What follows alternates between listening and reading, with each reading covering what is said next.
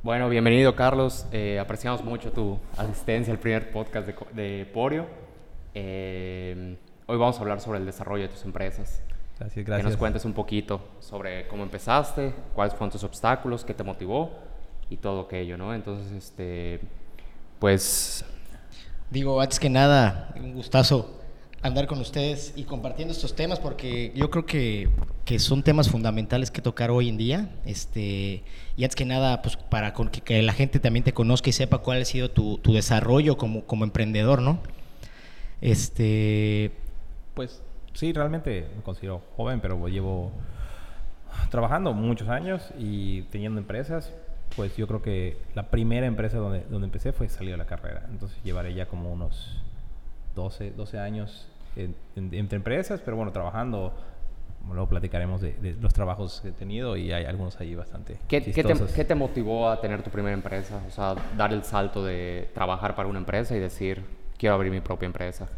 Pues yo, yo desde pequeño siempre he tenido eso del trabajo, ¿no? Mi abuelo era empresario y, siempre tuve como esa parte de, querer, ¿no?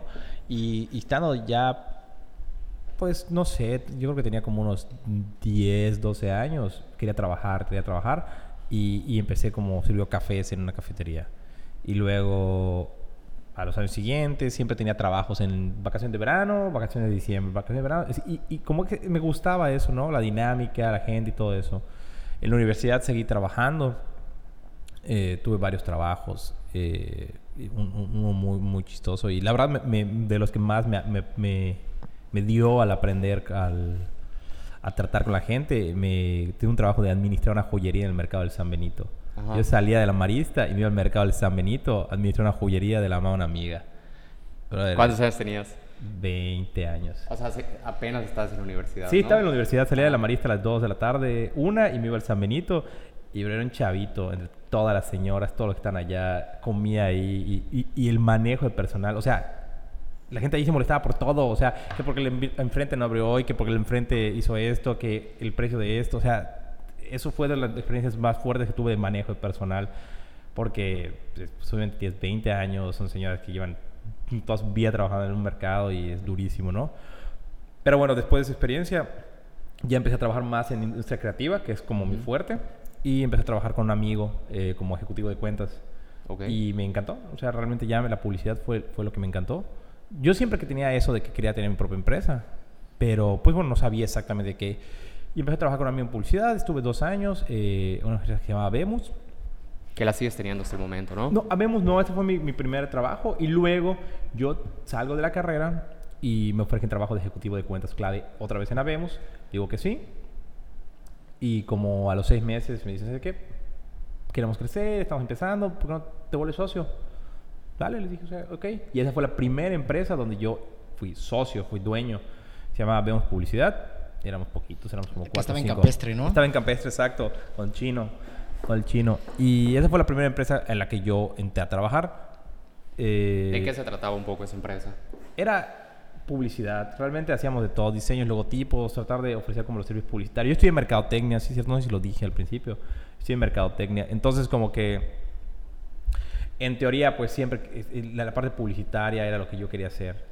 Y ofrecíamos de todo, desde videos, volantes, flyers, eh, todo tipo de diseños. Y realmente nuestra primera, esa empresa, esa empresa al final decidió separarme de esa sociedad. Eh, no es lo que yo quería. Eh, y todavía estaba empezando, entonces veía todos los problemas que tienes al principio de, de, trabajar con clientes, nómina, te ve muy chavito, todos los problemas. La gente, tus propios empleados. Todo, exacto. Los empleados son cuando mucho un año más chido que tú y tienes algunos dos, o tienes gente que esté más grande que tú seas empleado. Es como muy complicado. ¿Pero por qué te saliste? ¿Por qué no te gustaba la, la, lo que estabas haciendo o el ambiente de trabajo? Yo no creía como a dónde iba eso, ¿no? O sea, siento que es un mercado súper competido y, y era un producto muy genérico, o sea, es publicidad. O sea, sí, las ideas por sí solas son como las que venden, pero no, no, no me gustaba, ¿no? Eh, en un tiempo, y bueno, en ese tiempo, eh, yo empecé a trabajar con nosotros y me asocié con mi, con mi socio actual, Esteban, y él, él, traía todo el tema del 3D, y bueno, fue algo que le encontré más como, por así decirlo, oportunidad, un nicho muy específico de oportunidad y creo que... Que no está explotado en ese momento. Exacto, ¿no? De hecho fue muy difícil para nosotros al principio, era como Claro. ir a enseñarle a la gente eh, qué hacíamos, ¿no? Tocar una puerta y ¿qué haces? Hago esto. Mm, Siempre cuento esto, que de las primeras veces me decían, ¿a, a qué te dedicas? A, a la animación, como de fiestas. Y decía, no, de personajes, ah, botargas. No, no, tampoco. Y teníamos que mostrar su portafolio y mostrar qué hacíamos. Y tocar puertas, tocar un montón de puertas que vean como los beneficios de estar con nosotros. Eso ya fue en la segunda empresa. Cuando una vez que decidimos terminar con Habemos, paso y, y creamos Magic Hammer. Y Magic Hammer éramos dos personas, mi socio y yo, nadie más. Pero también con Esteban o otros Con Esteban, con Esteban, con mi socio Esteban, éramos él y yo, nadie más. ¿Y cómo fue la despedida de, de Habemos?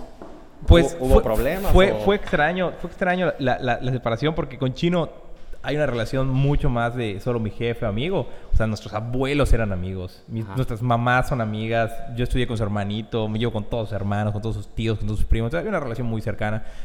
Y fue un proceso difícil como tomar la decisión de terminar la sociedad, ¿no? O sea, obviamente todos entramos a la sociedad y a un negocio creyendo que nos va a ir súper bien. Y que va a ser para un tiempo. Exacto. Y al final, pues lo tomamos bastante bien. Y fue muy chistoso porque seguimos compartiendo oficina. Él se quedó como en un cuarto y nosotros nos quedamos en otro cuarto. Ajá. Entonces no fue así como tan dramático. Y además como él es así como yogi y medita. Muy zen, ¿verdad? como- sí, exacto, ese güey. Les podía haber dicho, ah, sí, ¿sabes qué?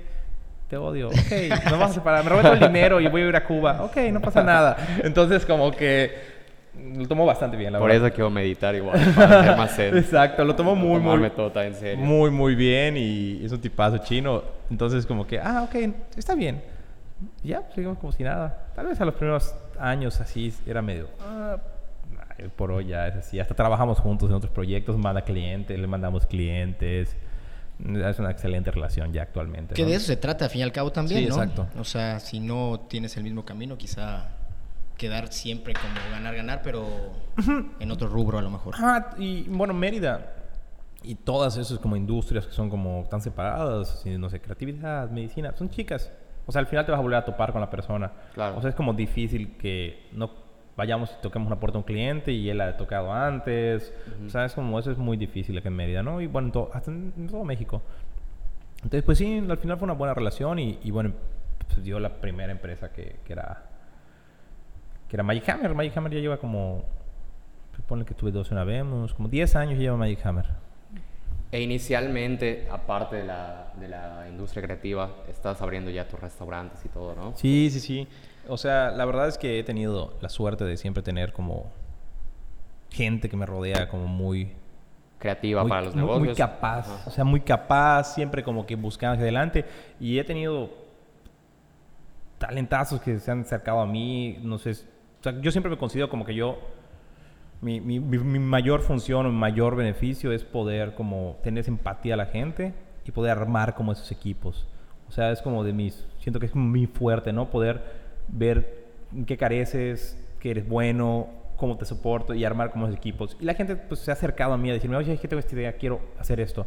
Entonces, tratar de darle forma a esas ideas, siempre me he involucrado en muchos proyectos. Pero, por ejemplo, Carlos, ahorita que te involucras de un, de, o sea, un ramo creativo a luego lo restaurantero que me han dicho que es súper difícil, es algo completamente diferente, ¿no? Sí, ¿Y cómo le haces, o sea, para... ¿Tú absorbes la curva de aprendizaje del negocio o agarras a tu socio que ya tiene experiencia, por ejemplo, en la industria del restaurante? Porque tienes un socio allá, ¿no? Sí, exacto. Realmente, el, primer restaurante que abrí no tenía idea de lo que estaba haciendo. Ok. O sea, literalmente, no teníamos idea. Con la mesa de regalo de mi boda, fuimos, compramos una cafetería, una cafetería en Liverpool, tazas, mesas. O sea, gastamos nuestra mesa de regalo en la mitad en hacer una cafetería. Y fue que mi suegro tenía un local que no usaba, lo renta. Él, él pagaba la renta, pero usaba de bodega. Y dijimos, bueno, pues vamos a probarlo. Y ahí sí fue literalmente financiar el aprendizaje. O sea, el primer año de ese negocio hice los costos como 20 veces. Nunca me salían. ¿Qué giro tenía? el- Era una cafetería. Ok. Era una cafetería. Entonces, de pronto decía, ah, vendemos un montón y no ganamos dinero. Volví a hacer los costos. Ah, están mal. Tengo que cambiarlos. Y lo volví a hacer. Ah, están mal otra vez. Ah, esa promoción la estoy perdiendo. O sea, la hice todo un año. La repetí, la repetí, la repetía. Pero bueno, al final de ese año, esa fórmula o que ya tengo de costeos y como de manejo de gente, pues ha funcionado. Los restaurantes, actualmente tenemos Illuminati Pizza, y estamos por abrir otro. Y el café cerró por causas ajenas a nosotros, nos pidieron el local y ya, no podemos hacer nada. Pero el, el fuerte lo ve mi esposa. Y eso es lo que yo he hecho como no, como, ok, me involucro acá, ah, esta es mi parte, pero este fuerte lo ves tú. Ok, esta es mi parte y la operación la ves tú. O sea, como... ¿Cuál es tu, o sea, cómo se dividieron eso, operación y administración? Sí, lo que normalmente yo me encargo es toda la parte estratégica de la planeación, ¿no? O sea, estos son los costeos, estas son las finanzas que necesitamos como crecer y obviamente la parte creativa, o sea, lo que se necesite, pues que necesitamos empezar con esto, empezar a hacer una alianza con tal persona, mm, buscar la manera. Entonces, tu esposa ve todo lo que es ella ve el trato con los empleados. Exacto, ella es muy buena con el eso. El día a día, ¿no? Exacto, ella va, ella ve qué se compró, qué no se compró, cómo están las ventas, ella ve como el día a día, exacto, en, ese tema, ¿no? Y, y bueno, me he diversificado, pero también he sido como pues no, digo que suerte, es, ha sido como esa parte en la que la gente a lo mejor siente como un poco de confianza en mí y en ciertas habilidades que tengo. Y, y se acerca y me ha podido permitir diversificarme. O sea, así como para ponerle un poco de orden. En, en, la parte creativa, así surgieron un par, un par de proyectos que actualmente son parte de lo que es Innova, la cual yo, yo actualmente dirijo y tiene sus directores de cada empresa. Eh, mi primo es muy buen videógrafo y se dedicaba a todo el tema de como de fotografía y video especializado como en eventos, pero nosotros le pedíamos como la chamba de, oye, Aparte, ¿no? Ajá, como que nos pedían como, como que al principio como que no podían diferenciar lo que hacía Magic Hammer, que era personaje y animación 3D. Y, oye, ve este video. Y como que le empezamos a dar a Neto como, ok, Neto Dinamita, Neto Bataco. Y el señor Dinamita. Un saludo al buen Neto. Exacto. el mejor amigo de Marte de Baile, que Martin actualmente. y bueno, entonces empezamos a dar y como que la gente nos, nos pedía, y algo que yo siempre he tenido muy claro, cada, a mí algo que me ha funcionado hasta el día de hoy, espero que me siga funcionando, algo que tiene muy claro. Cada empresa debe saber lo que hace y cada empresa debe tener sus finanzas independientes de las otras. O, sea, no, o sea, yo no voy y que, ah, de mi dinero no sale para el sueldo de hoy dinamita y lo fondeamos con otra empresa. Entonces a Neto nosotros no queríamos agarrar el dinero. O sea, nosotros bien pudimos haber dicho Magic Hammer. Ok, este video lo hace Magic Hammer y se lo subcontrato a Neto y sale con el nombre Magic Hammer. No queríamos eso. Queríamos como que nos identificaran por lo que hacíamos. Y se lo empezamos a dar, a dar, a dar. Y empezó a hacer más o menos tanto volumen de trabajo que surgió como la necesidad de, ¿sabes qué? Necesitamos estar en el mismo espacio. Y necesitamos tener un poco más de control. Entonces yo absorbí como parte de la producción de esos eventos. Y con el tiempo, pues obviamente Dinamita ha crecido. Hoy debe tener dentro de la oficina unas 8 o 9 personas. Y, y, Neto es el que dirige el día a día de, de, Dinamita, pero la parte estratégica, inversiones, eh, tratos con clientes, trato con proveedores, eh, especialmente, no, no, sé si a ustedes les ha pasado, pero como con el tiempo, algo que te hace diferente de los que están empezando es poder tratar con la burocracia, como a mí me toca tratar con el comité del carnaval, con lo de los eventos, como los papeleos, o sea, todo eso que a veces alguien que sale, yo me acuerdo que salía, estaba chavito, puta. Es pesado. Exacto, entonces yo me encargo de toda esa chamba y así surgió Dinamita y fue la, la, primera como subempresa que se crea, ¿no? Y ahora es una empresa como muy, muy, muy por sí sola.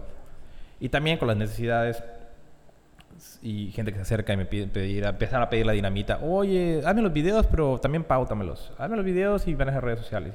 no lo hacemos. Se acercaron unas personas, ellos tenían la idea de hacerla y dijimos, ok, nosotros te damos como toda esa experiencia de llevar gente, manejo de cuentas. Como que la industria creativa, a diferencia de a lo mejor Dani, tú lo que haces como la parte de... Es más fácil como decir, bueno, lleva tantas varillas, tantos blogs, tanto esto y se acabó. O es difícil como decirles a lo mejor como, ok, hoy en un día me puedes sacar tres ideas. O sea, las ideas son un poco más difíciles de manejar, ¿no? Entonces, como esa parte es la que llevamos mucha experiencia, se acercaron unos chavos con nosotros, queremos llevar una, parte de manejo de redes, no, no inbound, pero manejo de redes. Y bueno, esa es como la tercera empresa que surge dentro de lo que es ahora Siginova, y está ahí. Y, mi hermanito, mm, bueno, también la parte de audio, me, mm, se empezó eh, a, o sea, le empezamos a, lo mismo. Necesitamos a alguien que nos haga audio. ¿Quién lo hace? Ah, lo hace el negro. Ah, empezamos a pedirle al negro, Daniel Castro. empezamos a pedirle audio, audio, audio. Ah, ahora voy a hacer esto. Y me dijo, oye, tengo esta idea, tengo este proyecto, ayúdame con la parte de, como de planeación, ¿ok? Y me involucré ahí, ¿no? Entonces, mi día a día está entre esas como cuatro empresas, que es la parte creativa. Y ahorita tengo un restaurante y otro y desde hace muchos años igual con Dani y con Arturo llevo, llevo proyectos que, que de inversión. Entonces también ha sido como una diversificación que a mí me ha servido mucho. Y es eso, o sea, he contado y ha caído cerca de mí la gente que es talentosa en sus áreas. O sea, definitivamente no sería lo mismo si no hubiera sido Neto, no hubiera sido el negro, no hubiera sido Daniel Arturo. O sea, la situación podría ser muy diferente. Claro. O sea, ellos han- hemos estado cerca por X o por Y razones. Ellos así llegaron un día ahí cerca de la oficina y, Ajá. y- y ya los conocí. Que estaban al lado, ¿no? Exactamente. Estaban, estaban al lado de nosotros con, con, con el negro, de hecho, cuando el negro era abogado y se dedicaba a las bienes raíces, ahora es Ajá. músico. Buena, buena etapa. ahí, Exacto. Llegaba temprano a la oficina, la abrí y me lo encontraba durmiendo. Durmiendo ahí. Ay, negro. Tengo que Exacto. trabajar. No podía dejar tu Facebook abierto. Ah, sí, también. Ah, era peligroso. por Facebook. Entonces, en esa época que los conocí y, y es eso, o sea, ha sido la gente que, que hemos coincidido y hemos logrado ver como... o sea, yo siento que eso es lo que a mí me ha funcionado, ¿no? El poder tener esa empatía con la gente, entender un poco y decir, sí, o sea, es una persona que yo me puedo apoyar en ella. Porque yo creo que esa es la gran diferencia entre, pues, si tú eres como autoempleado o empresario o emprendedor, nunca se vio muy bien diferencia de empresario y emprendedor. Pero es como la diferencia, ¿no? Si yo tengo que hacer todo para mí y yo voy a estar en mi oficina trabajando todo el tiempo, pues soy como mi autoempleo, ¿no? Como... Si Claro. lo dejo de hacer, no gano. Exacto. Y, y, y conocer a la gente adecuada y confiar en ella. Porque realmente hay que confiar en la gente, ¿no? Pones en sus manos tu tiempo, tu dinero, tu futuro, todo eso. Pero igual, no sé si te ha pasado, pero se ve mucho a veces cuando llega una persona y te ofrece algo, ¿no? Como que un negocio, se ve como... Luego, como que luego. empiezas a aprender a leer Sí. si realmente sabe del negocio, si realmente, a lo mejor no sabe tanto, pero a lo mejor tiene mucho corazón para el negocio y tiene muchas ganas y todo. Entonces ahí como que ya cuando le empiezas a meter a este negocio, este negocio, este negocio, como que vas viendo, bueno, acá sí, acá no, acá tal vez. Y digo, Sí. no, no cabe de que hay negocios que no salen, ¿no? Pero pero por más vas agarrando como que ese feeling de dónde sí meter tu dinero y dónde no meterlo, ¿no? No sé si te ha pasado. Sí, me ha pasado. O sea, realmente nunca, pocas veces he tenido como gente que de un primer acercamiento es, ah, ¿quieres invertir en esto? Normalmente le diría que no, ¿no? O sea, como que siempre hay esa relación un poco previa o durante en la cual sí tengo que conocer un poco mejor a la persona antes de decir, ah, pues sí me interesa, no me interesa. Mm, y sí, o sea, definitivamente yo creo que es importante que la gente con la que estés trabajando tenga ciertos valores similares a ti. Claro. O sea, si para él no es importante la puntualidad, te vas a volver loco cuando nunca llega la cita, si te vas a querer salir de la primera de ese negocio, o si para él no es importante el servicio y tú llegues a ese restaurante o invertiste con él y veas que no te atienden bien, vas a decir, es que este cabrón está haciendo mal, entonces tú te vas a molestar. Y tienes que tener la misma ambición, ¿no? Exacto. También, porque, por ejemplo, hay gente que se conforma más con Exacto. tener tal cantidad mensual y dice, ya, ya está aquí y tú quieres más. Exacto. Entonces es ahí donde empiezan los problemas, Sí, ¿no? exacto. Tú tienes que tener como muy claro qué quieres con esa persona. Y, y eso creo que esa es la parte importante, ¿no? Poder entender a la otra persona. Y a veces es eso. Él no te lo tiene que decir como, como puntualmente. Pero si tú puedes leer como cómo es, o sea, tú, Claro. tú lo ves y dices, ah, ok, esa persona pues, pues, tenemos esa, ese como, como similar que nos... Frecuencia, ¿no? Exacto, estamos como el mismo canal para hacer las cosas. Funciona bien, ¿no? Eh, Y muchas veces los polos opuestos igual es bueno, ¿no? Para un negocio. ah, los socios son los... O Sí. sea, en mi caso... Como contrapeso. Exacto. No, en mi caso ha sido definitivamente en la primera empresa que tuve, Mike Cameras, funcionó por eso, ¿no? La primera reunión o de las primeras reuniones que tuvimos fue, ok, ok, sí, Esteban no vuelve a hablar con nadie, yo me encargo de todas las juntas. él, él dijo, sí, perfecto, yo me encargo de, la, de acá adentro funcione y tú te encargas de acá ¿qué- para afuera. Porque él es así muy, así como que cuando, es como introvertido, pero cuando está así con la gente afuera es como muy extrovertido. Y no solo eso, él en su afán es, es como muy bueno hacia lo que hace y como que le está dando y dando. Entonces íbamos por a venderle un personaje y ya, él estaba dando el personaje con la familia y la animación. O sea, lo revolvía, ¿no? Y, y así yo, no, tranquilo, brother, solo estamos cobrando Ah, 3 ok. mil O sea, pesos y tú acá más. estás dándoles aquí Ah, Hollywood ok. en esto.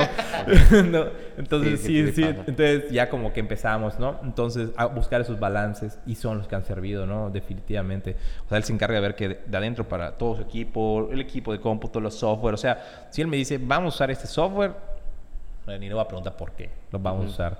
Es que necesitamos comprar esto. Ok, perfecto, comprémoslo, o sea, ya listo. Y lo mismo yo, si le digo, ¿sabes qué? Es que necesito que me entreguen esto para mañana, porque con eso yo voy a presionar al cliente para jalar este pago. Él va a decir, ok, lo saco. O sea, esos balances han funcionado. Exacto, todo. esos balances han funcionado, ¿no?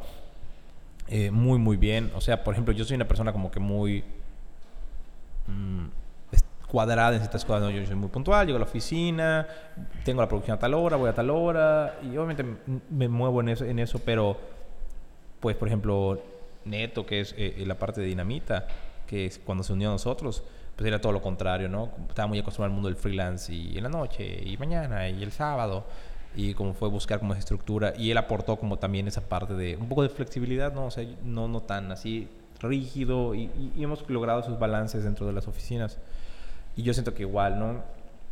Yo creo que si vas a tener un socio con el cual vas a tener una empresa que vas a estar todo el día a día con él, no definitivamente sería una muy buena idea que no sea tan similar Claro. a ti. Si vas a tener un socio al cual no vas a ver porque le estás poniendo el capital o él se encarga de la operación, ahí sí yo recomendaría que a lo mejor sea más parecido a ti, ¿no? Es, es, ese jugar un poquito entre que se parezca, ¿no? Dependiendo de si tienes más control o menos control, yo creo que es importante.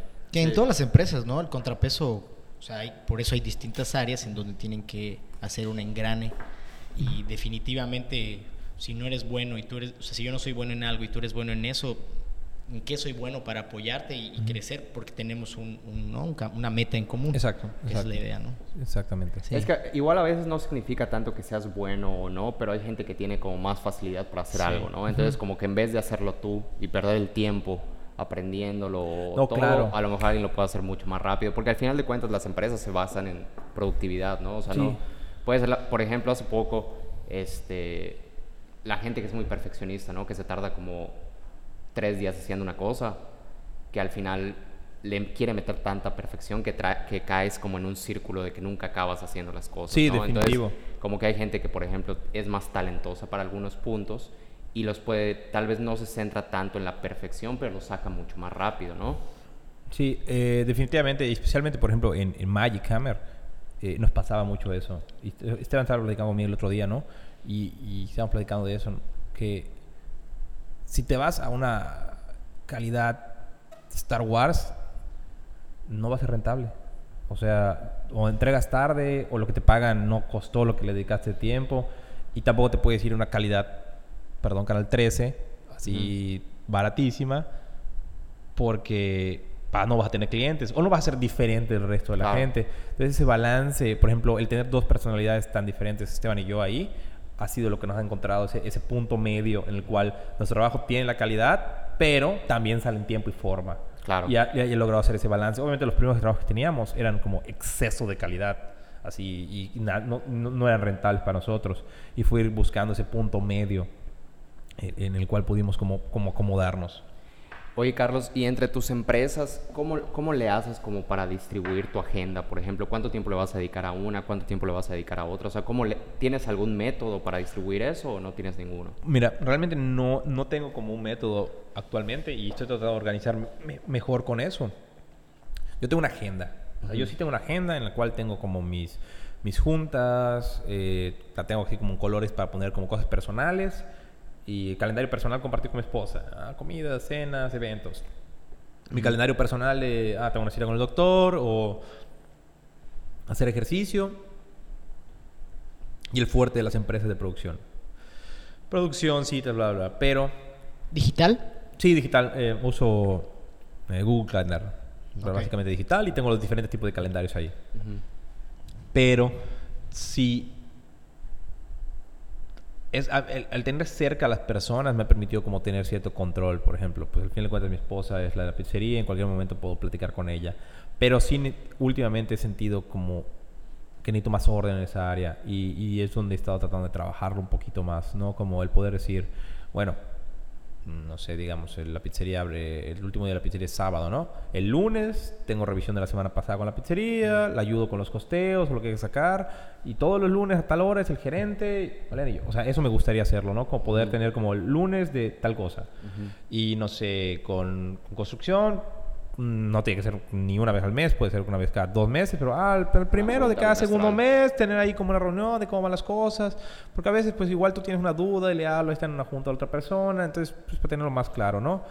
Y, y en las oficinas, o sea, sí, sí, sí siento que necesito como estructura, porque esa parte en la que actualmente me está costando trabajo darle seguimiento, entonces te empiezan a meter cosas todo el tiempo, es que urge estoy, es que urge estoy, es que urge estoy. Entonces ya... Va matando... No, no, todo el día me están hablando. O sea, es, al no tener eso es que necesito sacar dinero para la pizzería para pagar el, tal impuesto. Eh, en Dinamita necesitamos sacar dinero para tales proveedores. Eh, en la obra necesitamos mandar un papel porque se me olvidó tal cosa. O sea, ese tipo de cosas se envuelven el día a día y es... No, no es lo ideal. O sea, no tienes como un día estipulado para pagos, para eso, para lo otro. Ya tenemos así el viernes de proveedores en la oficina. Ajá. Entonces, si no pedís tu dinero para el viernes, no te pagamos. Eso tuvimos que hacer en la de nosotros igual. Si no, todo el tiempo te estás marcando. Te puedes marcar desde un lunes temprano hasta el domingo. Oye, se me olvidó cobrar. Sí, no sé no, qué. ya. Sí, es un. Viernes de proveedores, ya, listo. Y Pero- ya sé que el viernes saco mis sobrecitos, saco mis recibos, saco el Ajá. dinero. Fila. Y ya vamos a pagar, sí. Y por ejemplo, en, en tus pendientes, bueno, si no tienes como un día específico, tampoco tienes como una división de urgentes, importantes, cosas así, ¿no? Man- O man- sí manejo tienes. una app que se llama Any, AnyDo, que es como un Ajá. checklist. Ajá. Y ahí tengo como mis urgentes y todo, pero no, no, al, no al grado de, de- de- O sea, no, no, no tan estructurado como debería. O sea, Dani lo tiene mucho más, más claro en su sistema, ¿no? Y, y es algo que me gustaría implementar. Yo lo que he notado que es muy importante es que, por ejemplo, la gente no se da, no se da como espacio en sus días de planear, ¿no?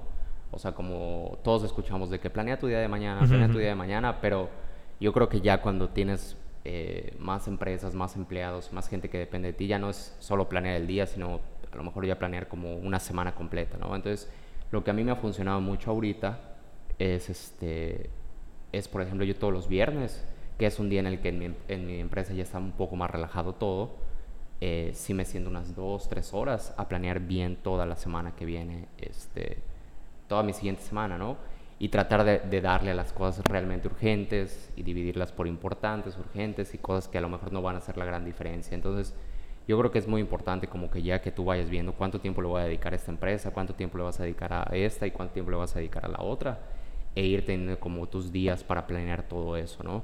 Porque muchas veces, o sea, hace poco escuché algo que dijeron de que el problema de- de- del tiempo es que tenemos demasiado tiempo, ¿no? Entonces, a veces Sí. como que no, no, no, por ejemplo, a lo mejor si te digo, Carlos, tienes tres horas para hacer esto, y si no te digo que tienes tres horas, a lo mejor tú lo vas a hacer en seis o en ocho o Sí, en dos pasa. días, ¿no? hay, hay, hay algunos métodos, de hecho, de, de tiempo, ¿no? Como así que le De pones así como productividad. 45 minutos y tengo que sacar esto en 45 minutos. Ahora todo está enfocado ya como en, en short, así periodos muy cortos de tiempo. es- es lo que estaba haciendo yo ahorita, por ejemplo, ya en, en actividades, ya trato de, por ejemplo, si es una actividad grande, pues a lo mejor lo voy a dedicar, no sé, este, una hora, dos horas, pero casi, casi ya pongo cronómetro como para sentir que tengo el tiempo encima. ¿Sabes qué me pasa? Que de pronto así como 5 de la tarde, ya acabé, ya no tengo nada que hacer hoy. Ya está mi día. Voy al, gim- al gimnasio.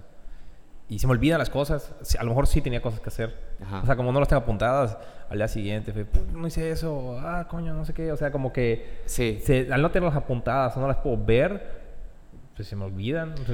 O, cosas críticas, ¿no? Porque luego pasa todo el día y, por ejemplo, haces algo, haces, bueno, haces varias cosas, pero realmente no fue lo, no fue lo más importante. Ajá. Y dices, me perdí todo el día haciendo cosas que no me representaban hacerlo mañana o pasado mañana o... Sí. Y luego, por ejemplo, igual eso de, de planear tu día también te da mucho enfoque de qué cosas sí puedes delegar. O sea, obviamente como todo, ¿no? Le vas agarrando más colmillo. Entonces, a veces ya dices que estas cosas tal vez no las necesito hacer yo, las puedo delegar. y, y ya, o sea, me las quito encima, ya nada más veo el resultado de cómo quedó. O a lo mejor me van a preguntar dudas, pero yo creo que sí es indispensable como ya, ya casi casi tener tus tiempos para planear tu, eh, tus Todo- toda la semana, Toda sí. la semana.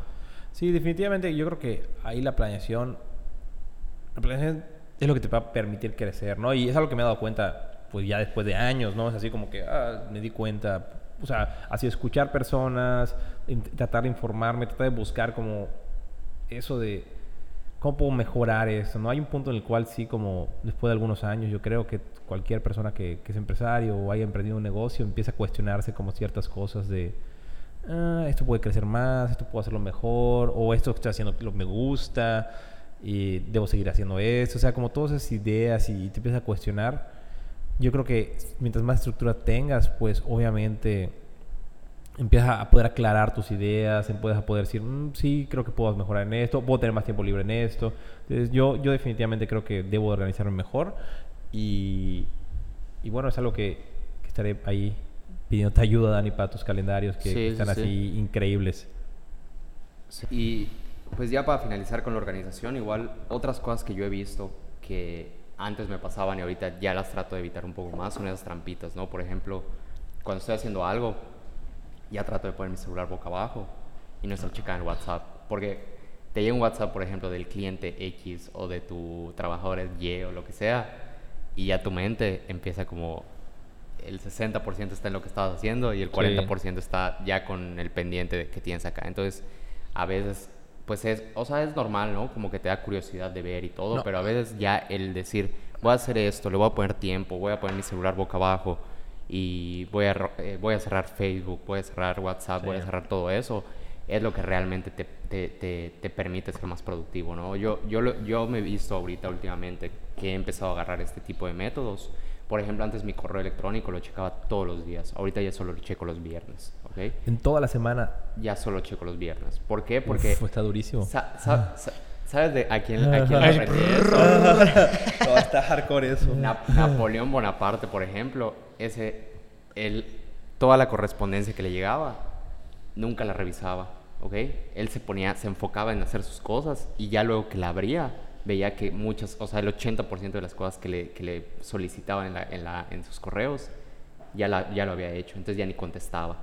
Entonces, son tareas, por ejemplo, si tú vas a una industria de playeras, te dice, eh, por, 100, por 100 playeras me vas a pagar mil pesos y por 200 playeras, 1100 pesos. Y dices, ¿por qué? Porque a ellos les da igual prender toda la maquinaria para hacer 100 o para hacer 200. Entonces, es a veces, por ejemplo, tú te vas a tardar los mismos 30 minutos diarios en sentarte, prender tu computadora, poner tu contraseña, abrir tu correo, checar tus correos, a hacerlo una vez nada más a la semana. ¿Me entiendes? Te tardas lo mismo y muchas veces el estar revisando tantos pendientes, a mí que ya me organizo semanalmente. Bueno, si tú ya tienes tu semana armada, si se empiezan a meter cosas. Ya, ya, por ejemplo, ya los meto, esos pendientes los meto para mi siguiente semana, porque mucha, mucha gente puede venir corriendo y te dice que algo urge, pero en realidad no urge. O a lo mejor le urge a ellos, pero a ti no te urge, ¿no? Es, es, eso, por, por, ejemplo, también leí hace poco que el celular es para que te sirva a ti, ¿no? O sea, por ejemplo, si tú estás acá y te están marcando y marcando y marcando y marcando y estás contestando todas las llamadas, al final de cuentas terminan los pendientes de todo mundo, menos, los, tuyos, claro. ¿Entiendes? Entonces, no había pensado en eso. Pero tienes toda la razón, definitivamente. Yo lo que he aprendido ahorita es ya poner mi celular en modo luna. Digo, ya, ya la gente que sabe que estoy ocupada solo me marca una vez, la mando buzón y ya le, después le, le, devolveré la llamada. Y hay gente que pues... O menos que urja, ¿no? Que te, que, que te esté marcando constantemente. Y hay gente que ya definitivamente me dejó de marcar y hay mucha gente, que es la gente con la que me he quedado, que me dice, clientes sobre todo, ¿no? Oye, ¿a qué hora te puedo marcar mañana? O eso, lo otro, como que ya van respetando un poquito más tu, tu, tiempo, que es al final de cuentas el tiempo es tu mayor activo como empresario, sí, claro. ¿no? Entonces, yo, yo he aprendido ya como a estar conectado al full o estar desconectado, pero como que eso de estar a medias, digo, de vez en cuando pasa, ¿no? no pero claro. eso de estar a medias es lo peor, porque es una tarea que la puedes terminar en 60 minutos súper bien hecha, te puede llevar hasta un día o dos días o de que no la terminas y ya te empiezas a, estresar, ¿no? Sí, sí, no. De que no la verdad no había, pensado, no, había pensado en eso, está súper interesante. Por ejemplo, a mí lo que me pasa es... O sea, yo no, es, me, cuesta mucho trabajo si escucho que hay un problema o hay algo que tiene que, hacer. Que, no te, que te, te enganchas. sí, súper me engancho, ¿no? Hoy pasó algo similar en la oficina, ¿no? Que me debía pedir que llevara una persona para, para, una, para una producción de hoy y si yo hubiera estado, si, yo lo hubiera escuchado, yo hubiera estado encima así, ah, llámalo, llámalo, llámalo. No lo escuché. Yo me dije, no he hablado con él. Nosotros así como, pero es que eso era para ayer. Todo el camino que estuve manejando, todo el tiempo que estuve eso, todo lo estaba pensando, ya se solucionó, ya se solucionó, ya se habrá solucionado, ya se ha podido solucionar. Porque, o sea, para mí es un pendiente que está ya, que a lo mejor, si al final ya yo puedo decir, es que tú tienes que solucionarlo y ve cómo le haces y esa persona tiene que estar allá. A mí si escucho algo, aunque no me corresponda, pero si por alguna razón estuve en esa junta, entré a esa oficina en ese momento o algo, se me queda en la cabeza. Estoy pensando, lo estoy pensando. Es que así es nuestra mente. O sea, nuestra mente es hiperpensativa si no la educas, ¿no? Entonces, por ejemplo, igual yo, yo ahorita, no sé, qué hago deporte a veces en la noche o en la mañana o esto, como que ya tengo mis horas en las que no voy a revisar mi celular. Porque, ¿qué pasa? Por ejemplo, si estoy en la mañana y estoy en box o algo y abro mi celular y veo un pendiente o algo, ya no me concentro en la tarea en la que estoy, ¿no? Sí. O sea, como que ya te, te, auto, te autopones un pendiente, una Sí. preocupación o algo. Que al final es eso, ¿no? Preocupación, o sea, te estás preocupando de algo que no puedes atender en ese momento. Definitivo. Y por ejemplo, en la noche es lo mismo. Ya, si tú terminas de trabajar a las 5, a las 6, a las 7 o a las 8, ya no revises otra vez. tu No, eso es horrible, brother. O y sea- ahorita ya me compré dos celulares, ¿ok? No, uno, sí. uno este y el otro personal, que es un Nokia de esos. no, que- está durísimo. Y, y ese Nokia solo tiene mi, mi, mi familia y mis amigos muy, muy cercanos. Sí, sí, y saben que es para cualquier emergencia, ¿no? Ni Es- para que me estén marcando, para platicar, ni nada, sino para emergencias. Entonces, eso a mí me ha permitido, ya por ejemplo, en la noche que voy a hacer deporte o algo, dejo mi celular del trabajo, ya en la cocina, donde, en un lugar donde no, no, no lo esté checando, y ya tengo aparte mi otro celular. O sea, pero eso cómo lo logras, porque la verdad yo sí me quedo sin bat El otro día no quería llevar mi celular, que le cambiaran la batería y la pantalla por el mío de no tener prendido mi celular las dos horas. O sea, sí está durísimo el, el- el estar así como sentir esa como desesperación de que no tienes tu celular ahí, ¿no? Que ya se volvió un, un tema Es que es eso, sí, ¿eh? es, algo, es algo ya totalmente mental, ¿no? O sea, Sí. es como algo, no sé, es como una adicción ya, yo creo. Entonces, por ejemplo, yo como, yo como logré eso, a mí realmente dije, bueno, ¿qué es lo que me preocupa de que esté mi celular apagado? ¿Que le va a pasar algo a mi familia Ah, o eso o lo otro, no? Entonces, por eso compré el otro, se los di a, a- a mi familia y ahí me pueden marcar y localizar. Pero el, el, el trabajo y todo eso trato de que esté totalmente, de que esté totalmente fuera de servicio ya que termine de trabajar, ¿no? Porque Ah, si no te metes a la cabeza cosas que no puedes atender en ese momento. No, No, o sea, lo más horrible para mí antes, ya, ya no tanto, pero era horrible. An- o sea, al principio era pues yo y veía como las cuentas de todos. Entonces me llegaban a todas horas mensajes, emails. Y, entonces, si yo a las 9 de la noche, 10, veía un mail que mandó un cliente, Sí. ya no podía dormir. No puedes dormir, te da Sí, insomnio y al día siguiente estás... Está así como, ah, no puedo solucionar, no voy a la oficina ahorita, entonces ya no puedo, ¿qué voy a decir? ¿Cómo contestar el mail? Estoy pensando, lo que voy a- Horrible, horrible eso. Y a mí fíjate que mágicamente lo que me ha pasado ahorita que estoy haciendo eso es que hay cosas que se resuelven que yo no, ni siquiera me enteré del problema. Solo me, me enteré de que se resolvieron. Eso está ¿me bien. Y al final de cuentas creo que tu gente, o sea, la misma, tu mismo equipo se vuelve más efectivo. No, porque sabe que sí cuenta contigo, pero como que dicen, bueno, ya voy a tratar de resolverlo yo y después si no puedo, si se sale de mis manos, ya le digo. No, responsabilidad compartida, No, ¿no? y ¿sabes qué pasa?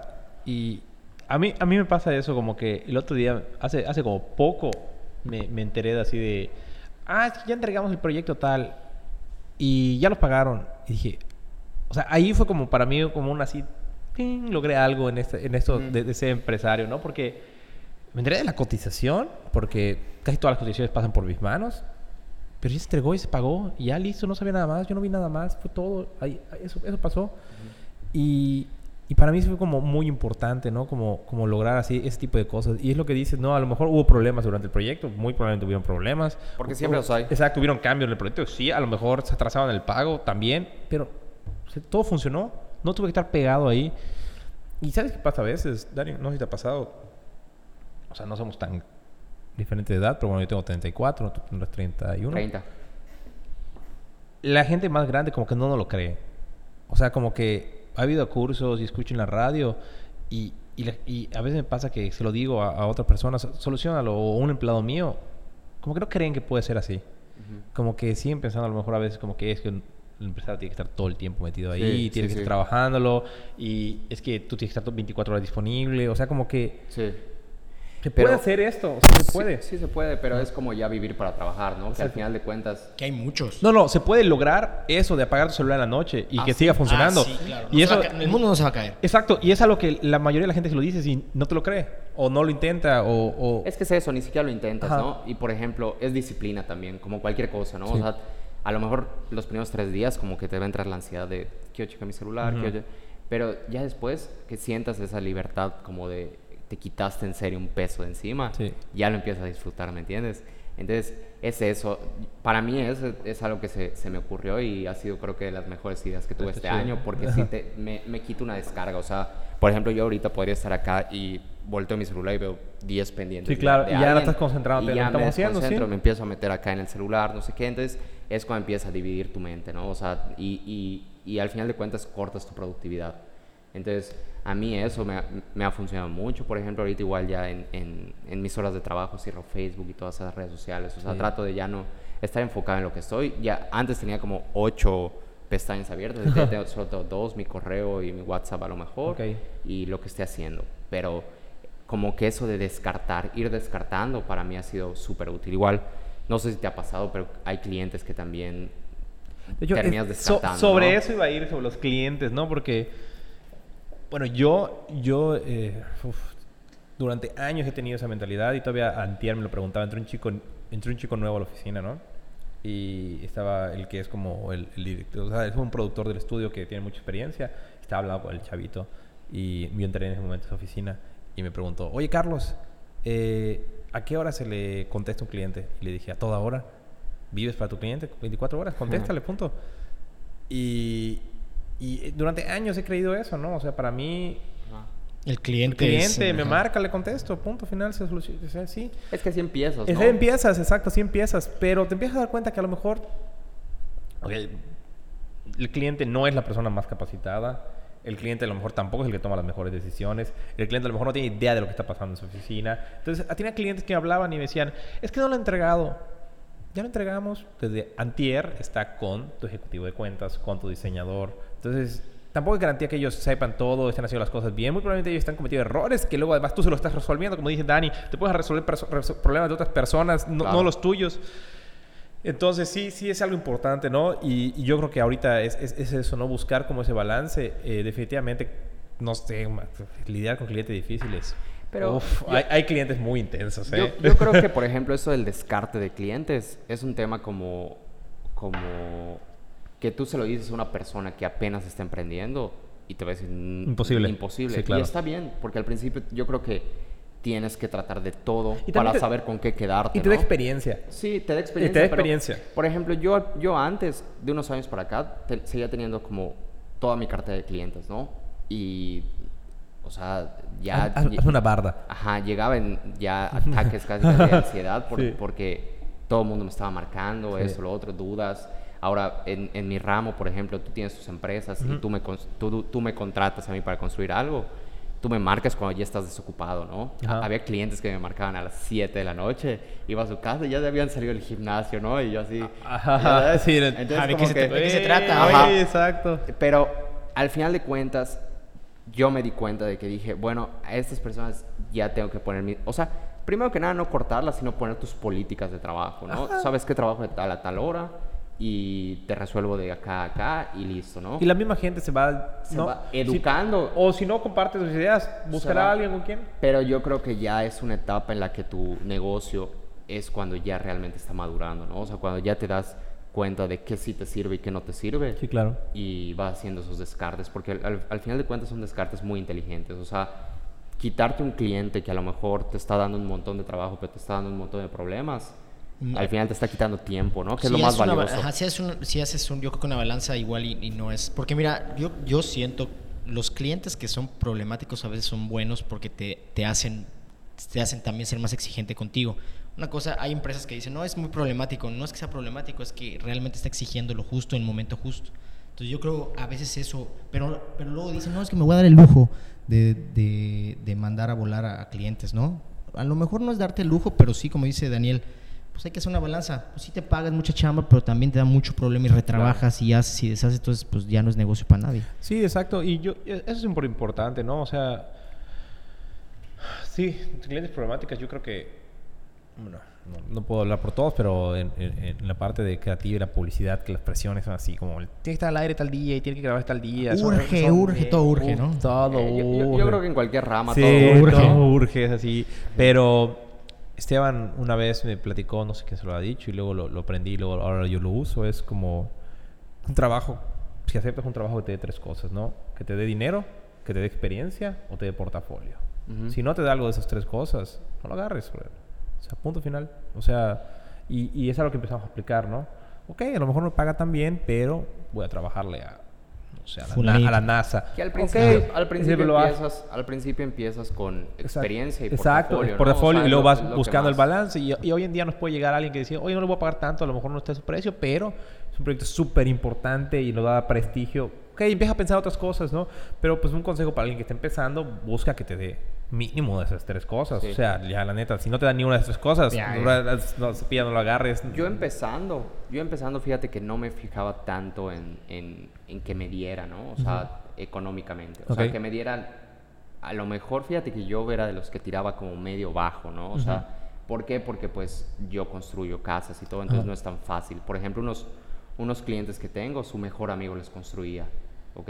Entonces, ¿cómo, ¿Cómo entras? ¿Cómo entras? Ajá. Ajá. ¿Cómo entras? Pues cómo entré con un presupuesto súper bajo, Precio. ¿no? Con precio súper bajo. Entonces ahí le perdí dinero. Este, ni modo, jamás les dije nada, ¿no? O sea, lo absorbí yo. Sí. De, de, ahí ya tenía dos, tres casitas. O sea, estaba súper empezando, ¿no? O sea, prácticamente saqué utilidades de una para meter en otra. Pero Pasa. hoy, hoy en día son, son de mis mejores clientes, ¿no? Entonces, al final de cuentas, yo lo que busqué allá fue la, la, la experiencia y el portafolio, ¿no? Sí. Y, y, al- y la confianza de ellos hacia Claro. mí.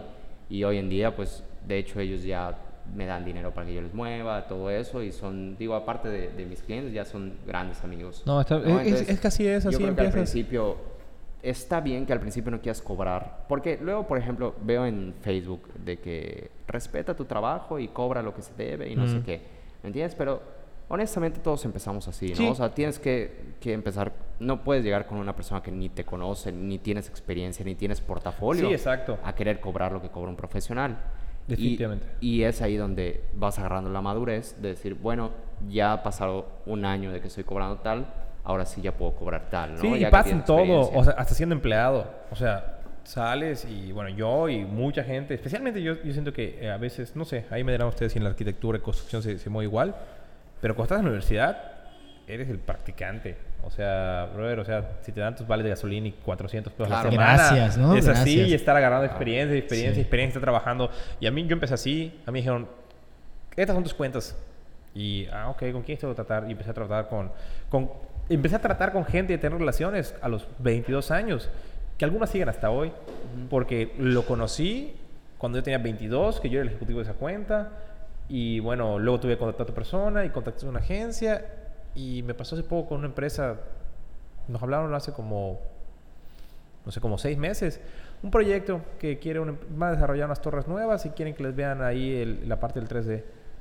Un cliente de hace como nueve años que se lo hice, le perdimos, le re que te perdimos, o sea, le súper perdimos dinero a ese proyecto. Tuvimos que meterle como rentar equipo, comprar equipo, pedir prestado para terminarlo, para poder entregar. Casi nos, si hubiéramos tenido la edad ahorita, seguro me hubiera infartado. A esa edad no te pasa nada. Sí, ¿verdad? Resistes todo. Todo lo que venga, lo aguantas. Es no como la cucaracha. no, te da todo, lo aguantas, no importa nada. Ahorita no. Y... Por eso es bueno em- empezar joven a Sí, emprender. yo siento Es- que es- es, es- que es eso es bueno. importante. Pero, por ejemplo, ahorita, Carlos, yo, yo me he topado, ¿no? Porque yo sigo muchas páginas como de empresarios y todo eso que, por ejemplo, ahorita ya te están pintando como de que no hace falta trabajar duro, solo trabaja inteligentemente, no hace falta no sé qué. ¿Tú crees en esas cosas? Porque yo, honestamente, siento que al principio tienes que trabajar duro. Sí. O yo sea, siento que... sí puedes tener un instructivo de cómo hacer las cosas mejor. Que eso a mí sí me faltó, ¿no? A lo mejor... Ah, no, a yo mí sí a todos nos ha faltado Ajá. eso, pues, Porque pero- en la escuela en la escuela te enseñan materias, te enseñan a estudiar y te Tú enseñan puedes a, a técnico. presentar Que hasta la fecha hay materias que Ajá. envidian. no, en tu vida vas a ver si... Pero, pero realmente que te digan cómo hablar con un cliente, Sí, o claro. qué buscar de un proyecto, o cómo administrar un negocio, o cómo tratar hasta tus empleados, porque al final de cuentas tus empleados es ca- casi, casi, o sea, Eh, tus eh, empleados son brazos y durísimo. tus clientes es otro Capital brazo humano. y ya. No, no, es Entonces, dificilísimo. Todo eso, como que nadie te dice cómo, entonces tú lo vas aprendiendo a la mala, ¿no? Pero Estoy de acuerdo. ya, por ejemplo, entrar y aprender eso, aún así tienes que no solo aprenderlo, sino implementarlo. Entonces yo siento que sí llega una etapa en tus negocios en los que tienes que trabajar fuerte para después ya soltar, ¿no? Sí, yo no creo que puedas, o sea, y, y yo creo que habrá gente que por razones que circunstancias tú puedes decir, ah, es que yo me va muy bien y trabajo muy poco. Pero yo siento que hay experiencia que cuando tengas un problema no lo va a poder solucionar. Sí. O sea, eso que te da lo que decimos, tuve que, o sea, yo a veces no tenía que pagar la nómina y, sea, yo siento que una de las cosas que más responsabilidad te da es saber que hay 15 personas ahí sentadas que dependen de que tú cobres y veas y todo lo administres y lo pagues, ¿no? Y cuando estás empezando y pagas la nómina y las cuentas de banco y todo, esos ese tipo de cosas te dan experiencia para que tú el día de mañana tengas a alguien allí y, le- y te diga, es que no sé qué, no puedo solucionar esto. Se hace así. Yo ya lo hice, yo claro. lo pasé Sabes que O sea, cuánto y- tiempo se Exacto, merece, cuánto- hazlo así, todo. punto, y solucionamelo. Pero ya listo, ya te quitaste un pendiente encima, porque ya pasaste por eso. Y yo creo que eso es lo importante, ¿no? De, de poder tener experiencias que hemos tenido. Eh, Oye, Carlos, y, y ya para terminar, ¿cómo le haces entre tus empresas y tu vida personal como para tener un, un equilibrio, ¿no? Porque al final de cuentas el proyecto que estamos iniciando Sí, claro. Isra- Israel y yo no es solo sobre cómo hacer tu empresa y cómo plantearte metas y eso, sino también alcanzar un equilibrio, ¿no? Porque creo que a todos los emprendedores llega una etapa en la que nos sí, pasa como que... es ¿por eso, qué? después de esa época que trabajas sin Deja de trabajar, no te vemos, ¿qué onda? cabrón. Sí, Sí, no, y hasta ¿no? tú mismo, ¿no? O sea, como que dices, oye, me la paso todo el día trabajando para los fines de semana estar cansadísimo y ni siquiera disfrutar lo que estoy echarte una generando. chela o algo así, ya estás todo muerto. Es cuando vienen tus, tus preguntas existenciales como de... Durísimas. Ya sabes, de Sí, que, no, ¿qué durísimo, durísimo. vida? ¿Para dónde otro. voy? Es eso, yo creo que es importante empezar chavo porque pues, te, es puedes, te puedes quemar todo lo que quieras los Claro. primeros hasta los 30 años, después ya no aguantas eso. Y, y, ya, y yo siento que es eso, ¿no? Llega el punto en el que dices, bueno, ¿qué es esto? O sea, yo, yo era muy... No enten- yo no, no tengo muy, muy claro cómo pensé esa idea, pero mi idea era, yo voy a trabajar mucho para luego tener dinero y hacer lo que yo quiera. Y, y luego hubo un tiempo en el cual llegué a cierta estabilidad económica y dije, bueno, ¿qué quiero hacer? Y no, no tenía la respuesta. O sea, como que lleva tantos años metido en eso que si me preguntas qué te gusta, qué quieres hacer, Claro. no, no sé, cocinar tal vez. No, no tenía una idea clara de qué me gustaba, ¿no?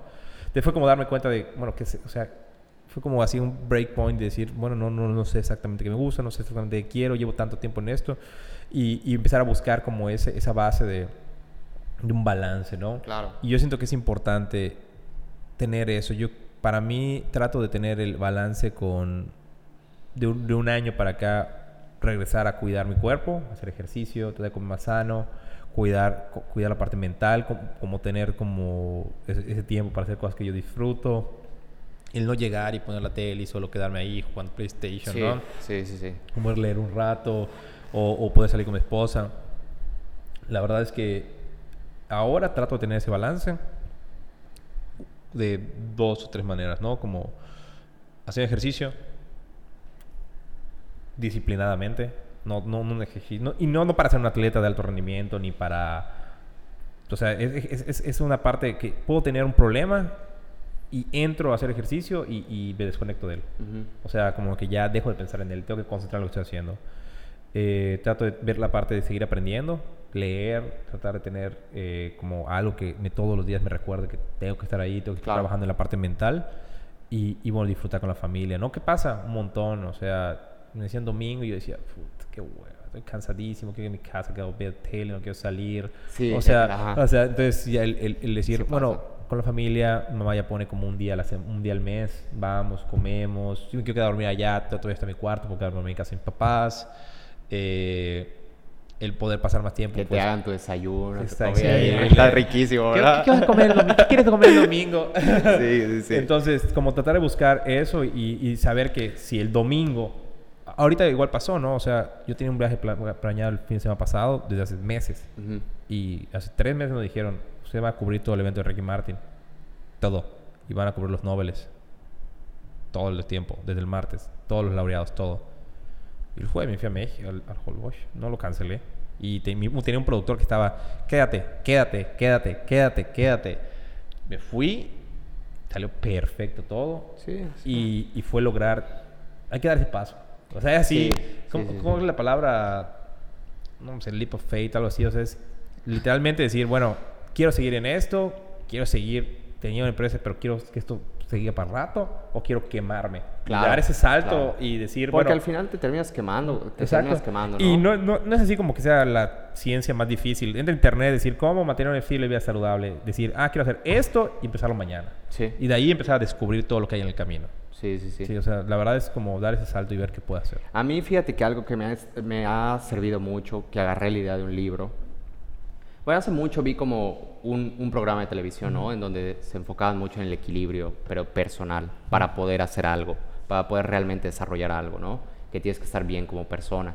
Y al final de cuentas, como que es algo que nadie te dice porque te estás enfocando en ganar dinero, en comprar eh, eh, lujos, Sí, en gastar tu eso, en dinero lo y todo. otro todo eso, ¿no? Y, y llegas a una etapa, como tú bien dices, de que llega tu fin de semana y ya t- solo quieres dormir, ¿no? Y, y como que empiezas, bueno, ¿de qué se trata eso? Entonces, en, este, en este programa mencionaban mucho como que un equilibrio personal y un balance perfecto es tener bien tu mente, tu físico, tu vida espiritual y tu vida emocional, ¿no? Entonces, yo empecé como ya al año, ya no solo ponerme metas como de, esta, este año quiero construir tanto y este año quiero comprarme tal cosa, y- Ujú. sino como ya más decir, bueno, ¿por qué no creo un estilo de vida que involucre eh, prácticamente estos cuatro pilares? Y, por ejemplo, pues mental es leer, ¿no? Como tú bien dices, empezar a leer.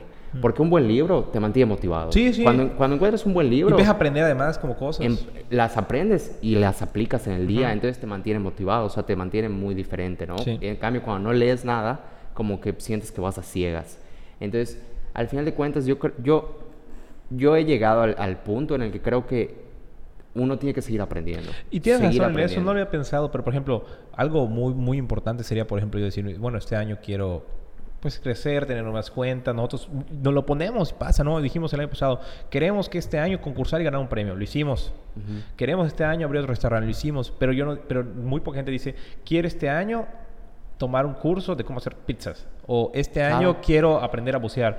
O este año quiero tener otro perro y Pero- pasear con pero- perros. algo nuevo, claro. Ajá, Pero es lo- exacto. Es, lo, mismo, porque al final de cuentas, ¿qué pasa? Yo creo que los seres humanos nos aburrimos así de las cosas, ¿no? Entonces, lo que realmente nos mantiene feliz es la ilusión de estar haciendo algo, Ok. ¿no? Entonces, pas- yo, en, en- en lo personal, yo creo que a mí lo que me pasa es que, ajá, me aburría, entonces quería crear otro negocio, otra empresa, otro desarrollo, otra cosa, otra cosa, otra cosa, que al final de cuentas, pues, son cosas que te van a traer más estrés, ¿no? Porque... Es chamba. Ajá, Sí. es más chamba, es de lo mismo, o sea, del mismo ramo. Trabajo, trabajo, trabajo, trabajo, trabajo, gente. Ahora estás enfocado en un pilar así, durísimo. durísimo. Y todo lo demás lo estás descuidando. Entonces, por ejemplo, este, eso de, de decir, bueno, quiero aprender, por ejemplo, yo hace poco que me metí a, a, a Jiu-Jitsu, que hace mucho tiempo tomé y que ahorita dije, ¿por qué no retomarlo? O sea, tengo 30 años, yo sé que cuando tenga 40, 50 años, me voy a arrepentir horrible de no haberlo retomado porque era algo que traía. Y ahorita voy y ya quiero que sea el día de Jiu-Jitsu para ponerme sí mi pasa. para- Entonces, como eso, eso de seguir aprendiendo, como tú dices, ¿por qué no hacer pizzas este año? ¿Por qué no aprender a, a- a hacer, a pintar este año? O sea, todo eso, como ¿por qué lo dejas a un lado? Y solo te dedicas a chambear, a chambear, a chambear, a chambear, a chambear. Y cuando te pones metas así financieras, las consigues. Las Es- consigues, pero al final de cuentas caes, caes en lo mismo, Exacto, ¿no? puedes conseguir de igual manera. Y es un poco lo que decíamos el día que estabas platicando hace como una semana. Ahorita un problema que creo que tiene la gente es como que no te pone a hacer cosas por todo ese estrés de, ah, si lo voy a hacer es porque tengo que ser el mejor. Es porque tengo que mostrarlo a todo el mundo. O sea, todas son cosas para ti. O sea, Sí. si vas a aprender algo, puedes hacerlo en tu casa, puedes hacer otro lado, puedes ir a tomar el curso, pero es algo para ti. Es, ese, ese- es el disfrutar las cosas, no el estrés. Porque si te vas a meter a, a, es que voy a aprender a pintar porque quiero mostrar mis cuadros y que la gente le dé like Como a mis presión cuadros. social, ¿no? Exacto, no, no tiene sentido, vas a llegar a lo mismo.